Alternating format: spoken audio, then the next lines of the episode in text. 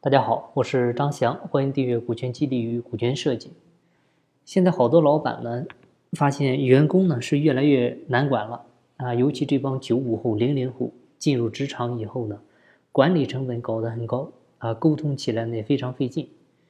确实啊，时代不一样了啊，你再用之前的那一套管理模式来管现在这帮人的话，肯定效果是很差的。另外呢，从人性的角度来讲呢。我想，没有人是喜欢被管控的，啊，你越是管他，他的抵触呢就会越大，就跟你管自己的孩子一样，啊，尤其是处于叛逆期、逆反期的孩子，啊，你越管他，他越跟你对着来，他就要反抗你。那为什么很多企业总是想着如何管理员工呢？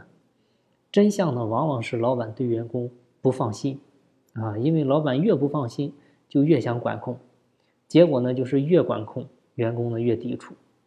因为作为员工来讲，他的心态是，反正你不放心我啊，那我就随意工作就好了。所以在企业经营当中呢，其实信任啊有时候是非常重要的。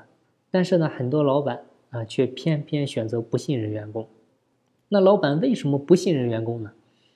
这个其实跟老板缺乏安全感有关啊。因为很多老板呢从小呢是从穷日子过来的，所以呢从小对于财富啊就缺乏安全感啊。越缺乏安全感的老板。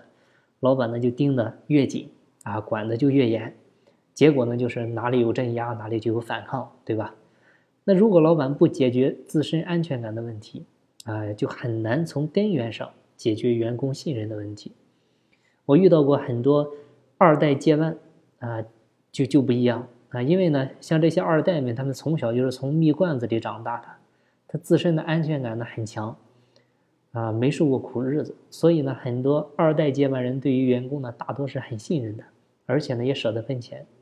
最后结果呢，就是团队啊越来越合力，啊，企业绩效呢也越来越好。那应该怎么解决安全感问题呢？我觉得解决老板安全感的问题最快的方式，就是跟员工一块分钱，啊，就是当员工的利益跟企业的利益关系越大。那员工为自己干的意愿呢就越强，这个工作呢自然他也就越努力了。那老板看到员工们都努力工作了，自然也就放心了。他只要做到放心，那缺乏安全感的问题呢自然也就消失了。其实管理的最高境界呢，就是让员工实现自我管理啊，说白了就是不需要管理，你管啥？他就像老板一样，没有人管，但是呢，老板却是全公司最努力、最操心的人。一个道理，那为什么老板没有人管呢？为什么他是全公司最努力的人呢？答案很明显，因为企业是老板的。那如果赚钱，你老板赚的最多啊；如果亏钱，你老板要承担的损失也最多啊。简单来讲呢，就是让员工，哎，为自己干，啊，那怎么才能让员工为自己干呢？最好的方式就是让员工和企业的利益关联度能够足够的大。这样员工就会像老板一样操心，那当员工都像老板一样操心了，那你的员工自然就不需要管理了。所以有时候呢，这个企业只要是把这个钱分好了，啊，百分之八十的管理问题呢，自然就解决了。那接下来就是重点了，那怎么分好钱呢？建议呢，啊，我们公司里面呢都可以设定，可以参考这么几个标准。啊，就是月度绩效、季度奖金、年度分红，因为这样的话，你把短期、中期、长期的激励都做到位了。同时呢，它是层层递进关系，你的月度绩效高了，季度奖金呢也就低不了，同样的年度分红呢也少不了。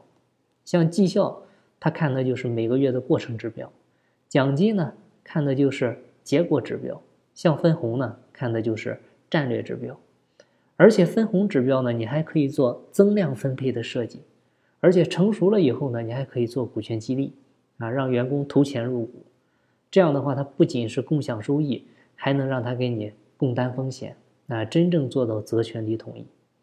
那很多人会说道理都懂啊，做起来很难，但是呢，我想说的是，很难呢，并不代表不能，啊，像我们企业就应该去多做一些难的事儿，有时候就是这些难事儿。啊，它往往就是你企业最重要的核心竞争力，你做到了，你就赢了；别人没做到，他就被淘汰了。好，今天的分享呢就到这儿。有更多股权或者管理方面问题，欢迎加我微信详细沟通。节目在西天，精在路上。我是张翔，下期再见，拜拜。